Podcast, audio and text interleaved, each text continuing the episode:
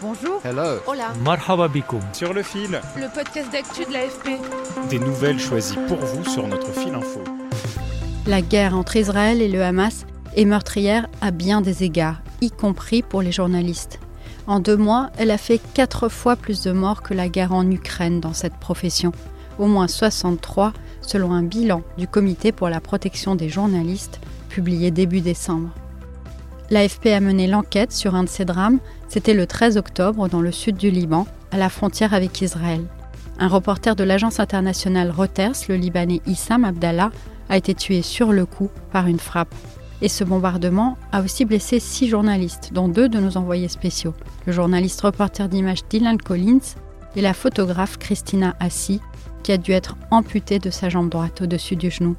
L'investigation de l'AFP menée avec l'ONG Air Wars a établi qu'il s'agissait d'un obus de char israélien. L'agence Reuters, tout comme des organisations de défense des droits humains comme Amnesty International et Human Rights Watch, arrivent à des conclusions similaires. Et ces ONG réclament une enquête pour crimes de guerre. Pour en parler, j'ai invité Jean-Marc Mojon, adjoint à la rédaction en chef centrale. Je préfère vous prévenir, certains passages seront durs à entendre. Sur le fil. Bonjour Jean-Marc Mojon. Bonjour. C'est toi qui as coordonné l'enquête. J'aimerais d'abord que tu nous expliques pourquoi euh, les journalistes se retrouvent sur des terrains de conflit. Ça paraît une, une question très basique, mais à quoi ça sert? Pourquoi ils étaient là, ces journalistes? C'est nécessaire parce que les conflits sont des moments pendant lesquels les belligérants mettent en place des stratégies de communication et de propagande.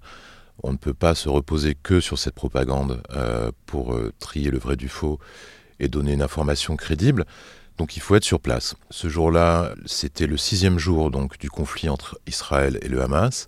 Et une des, tendances secondaires, on va dire, de ce conflit qui a commencé à Gaza, était euh, la crainte qu'un nouveau front euh, s'ouvre au nord d'Israël avec un risque d'embrasement régional qui, faisait de, de cette zone et de ce deuxième front un enjeu assez majeur du conflit qui a commencé le 7 octobre. Alors, Jean-Marc, avant de continuer, il faut faire un petit rappel. Ce conflit a commencé par une attaque menée par le Hamas, un mouvement islamiste considéré comme un groupe terroriste par l'Union européenne, les États-Unis et Israël. Cette attaque, elle a fait à ce stade au moins 1200 morts selon les autorités et 240 personnes ont été à l'époque prises en otage et il en reste 138 entre les mains du Hamas.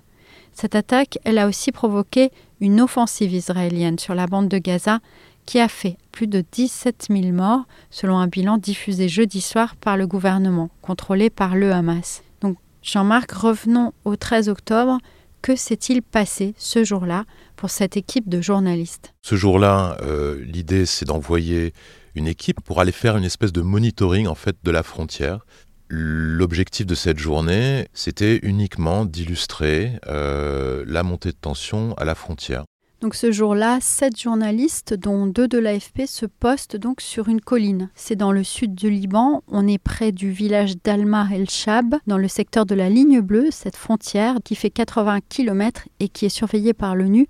Qu'est-ce qui va se passer par la suite? C'était un endroit propice, très dégagé, avec une vue assez, assez propre sur la frontière, qui sont arrivés vers 5 heures de l'après-midi, euh, heure du Liban, et ont commencé à filmer. Ils ont, commencé un live, en fait, et euh, rien d'autre à voir que le conflit au loin, euh, de temps en temps, de loin en loin, une frappe, mais rien qui se passait dans l'environnement immédiat des journalistes.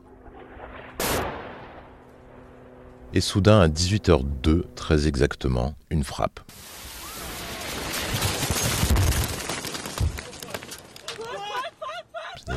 Les, journalistes ont été cueillis complètement à froid.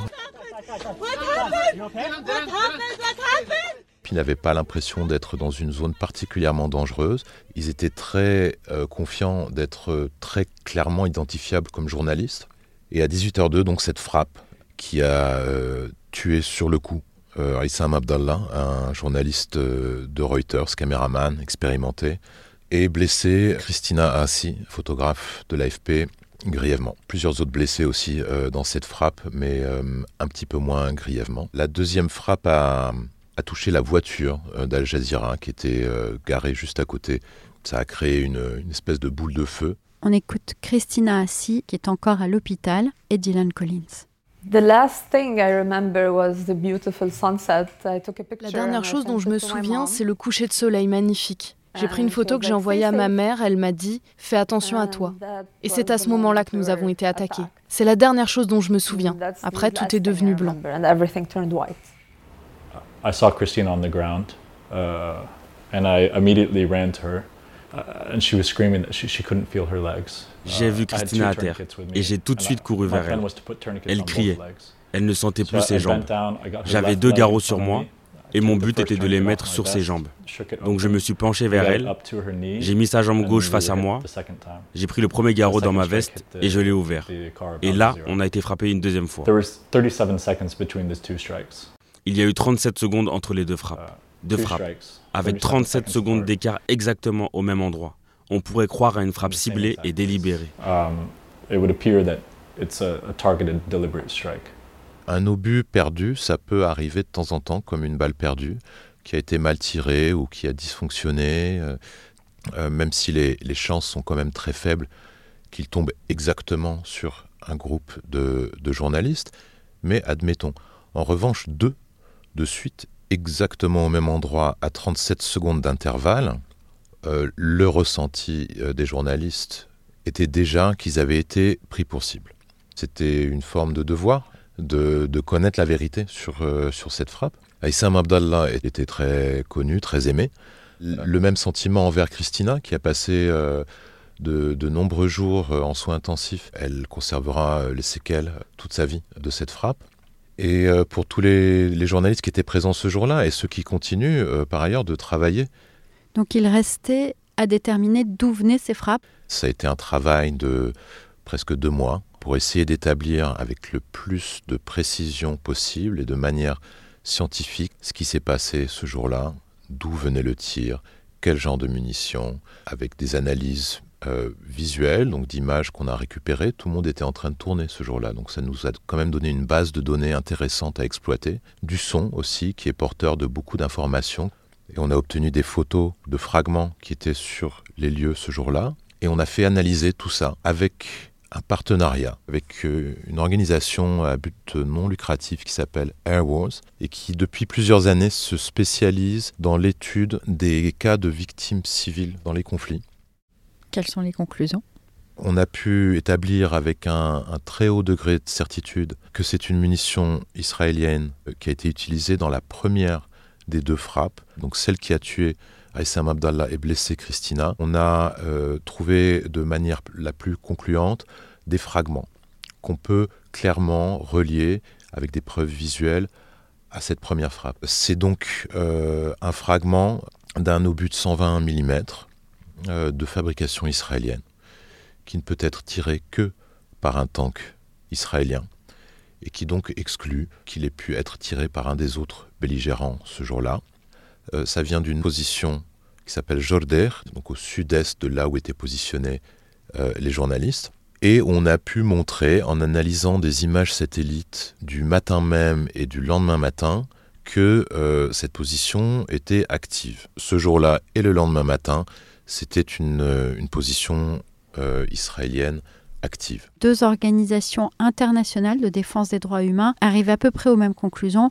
Elles évoquent d'ailleurs un possible crime de guerre. On écoute donc les porte-paroles de Human Rights Watch et d'Amnesty International au Liban, Ramzi Kaïs et Aya Majzoub.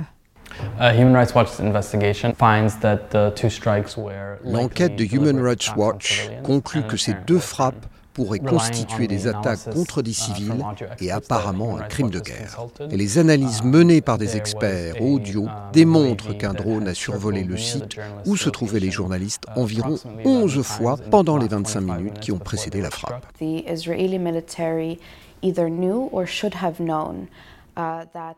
L'armée israélienne savait ou aurait dû savoir que ces sept personnes étaient des journalistes et ils ont été visés non pas une mais deux fois. Par conséquent, Amnesty considère qu'il pourrait s'agir d'une attaque directe contre des civils et qu'elle doit faire l'objet d'une enquête pour crime de guerre. L'AFP a d'ailleurs sollicité l'armée israélienne sur les conclusions de cette enquête. Un porte-parole a tenu à souligner que les journalistes se trouvaient dans une zone de combat active et donc dangereuse. Il a précisé que l'armée israélienne menait elle-même sa propre enquête sur, je cite, cet incident. Et donc Jean-Marc reste une question essentielle, c'est le fameux pourquoi.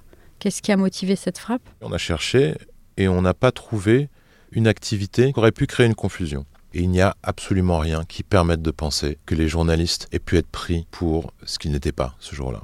Donc il y a encore un gros point d'interrogation sur le pourquoi. Ce qui est quand même euh, de, très important dans ce conflit, c'est important de remettre toute cette enquête dans son contexte plus large, c'est l'ampleur des euh, victimes parmi les journalistes. C'est le plus meurtrier depuis que des organisations comme CPJ, donc euh, le, comité de protection des journalistes, euh, tient des comptes en fait. Hein. Depuis 30 ans, on n'a jamais vu des journalistes mourir sur le terrain euh, à ce rythme-là. La plupart sont des journalistes palestiniens de Gaza, mais il y a aussi eu quelques autres morts, dont à Assam, en Israël et au Liban. On écoute sur ce sujet le directeur de l'information de l'AFP, Phil Chetwind. We cannot allow such a culture of impunity to develop. On ne peut pas laisser s'installer ce genre de culture de l'impunité. Il est essentiel que le secteur des médias s'unisse pour empêcher ça. L'AFP était très claire sur le fait qu'elle poursuivrait tous les moyens judiciaires qu'elle juge possibles et pertinents pour s'assurer que justice soit rendue pour Christina et Issam. J'aimerais terminer ce podcast avec les paroles de Christina Assi. À l'hôpital, elle a raconté à mes collègues du bureau de Beyrouth qu'elle ne renoncera pas à son métier. Of course, like I, I want to keep I, I can feel and I can sense I have a bright future. Maintenant, je sens que j'ai un bel avenir devant moi. Je veux juste marcher à nouveau, être debout, prendre des photos, couvrir ce qui se passe, voyager à travers le monde pour raconter la culture, les sports, n'importe quoi. J'ai encore tellement de choses à vivre. Mon histoire ne s'arrête pas ici.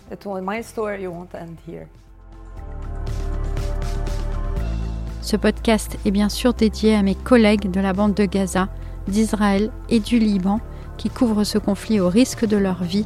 Je suis Michaela Kansela-Kiffer. Sur le fil revient lundi. Merci beaucoup de nous avoir écoutés. À bientôt.